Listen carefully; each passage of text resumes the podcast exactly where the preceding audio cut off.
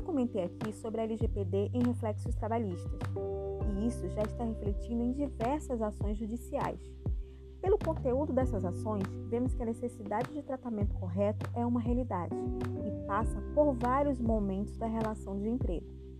Tramitam no Judiciário ações que questionam assuntos importantes como a proteção de informações constantes nos currículos, uso da imagem do profissional em casos de aulas online e até a não identificação do reclamante em litígios. E a sua empresa?